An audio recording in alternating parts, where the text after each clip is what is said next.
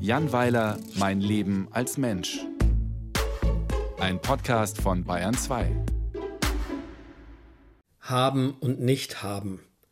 Als einem der letzten Deutschen fiel mir vor einiger Zeit auf, dass Werthers Echte gar nicht mehr Werthers Echte heißen, sondern Werthers Original. Die Umbenennung fand bereits von mir vollkommen unbemerkt vor 25 Jahren statt und es ist ungeheuerlich, dass mir niemand Bescheid gesagt hat. Andererseits esse ich auch nur alle 25 Jahre ein Sahnebonbon. Daher muss ich doch nicht sehr dringend über Breaking News im Sahnebonbon-Business informiert werden. Was ich im Gegensatz zu Werthers Original öfter kaufe, ist Bressot. Gestern wurde mir bewusst, dass sie dort das T aus dem Namen gestrichen haben. Das ist übrigens auch schon über 40 Jahre her, ohne dass ich es zur Kenntnis genommen hätte. Vermutlich traut man deutschen Frischkäsekonsumenten nicht zu, den französischen Charakter des Produkts vollinhaltlich zu erfassen. Oder in der Marktforschung saßen damals lauter alberne Testpersonen, die aus Jux immer Bressot gesagt haben. Auf jeden Fall heißt Bressot ausschließlich in Deutschland Bressot und das T wurde weggelassen. Genau wie bei mir. Ich habe auch keinen Tee im Namen, wüsste allerdings auch nicht, wo es reinpassen könnte. Was ich hingegen habe, und damit bin ich ein echter Exot, ein phrygisches Mützchen. Ja, das habe ich soeben bei der urologischen Vorsorgeuntersuchung erfahren. Es war meine erste, und ich schäme mich dafür. Sie wurde sozusagen von außen angeregt, vorher habe ich das zwanzig Jahre lang gerne nicht gemacht. Es war viel weniger unangenehm, als das unter Männern immer behauptet wird. Und natürlich ist eine jährliche Inspektion des Gerätekellers sehr sinnvoll. Wir Typen sollten uns ein Beispiel an den Frauen nehmen, die sind ohnehin viel klüger. Jedenfalls wurde ich von einer recht engagierten Urologin umfassend untersucht. Es wurde Blut abgenommen und schließlich noch ein MRT des Bauchraumes veranlasst, um mich in Gänze kennenzulernen und alles über mich in Erfahrung zu bringen. Was ich ja etwas schwierig finde. Ich selbst möchte gar nicht unbedingt alles über mich wissen. Es könnte sein, dass man dabei Dinge erfährt, die einem nicht gefallen, und dann hat man den Salat.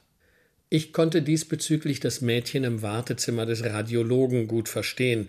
Sie unterhielt sich mit ihrer Freundin, welche ihr einen beleuchteten Schminkspiegel empfahl und sagte Das ist so krass.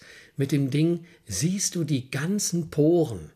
Und das Mädchen sagte nach einer längeren Denkpause Ich will gar nicht meine ganzen Poren sehen.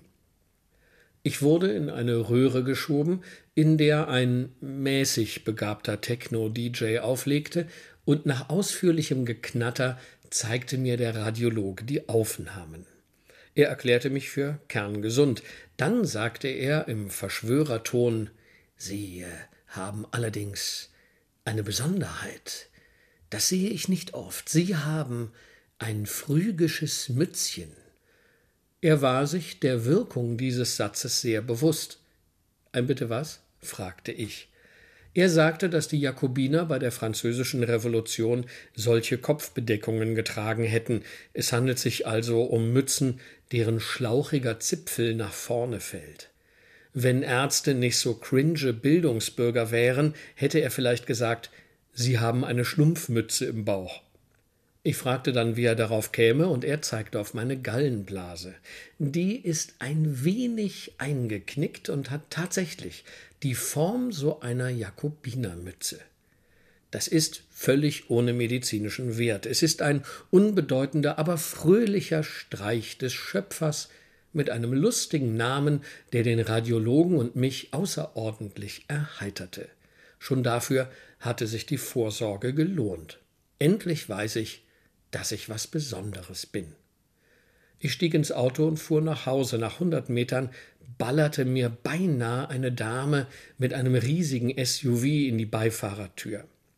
Ich erschrak, sie ließ das Fahrerfenster runter und brüllte mich an, dass sie Vorfahrt habe. Ja, das Stimmte auch, hatte sie, aber was heißt das schon? Vorfahrt hat jeder mal. Das hebt einen nicht aus der Masse der Verkehrsteilnehmer heraus. Ich hingegen habe ein phrygisches Mützchen. Das rief ich ihr auch zu. Sie wedelte mit der rechten Hand vor ihrem Gesicht herum und fuhr weiter. Ein bisschen mehr Bewunderung wäre schön gewesen.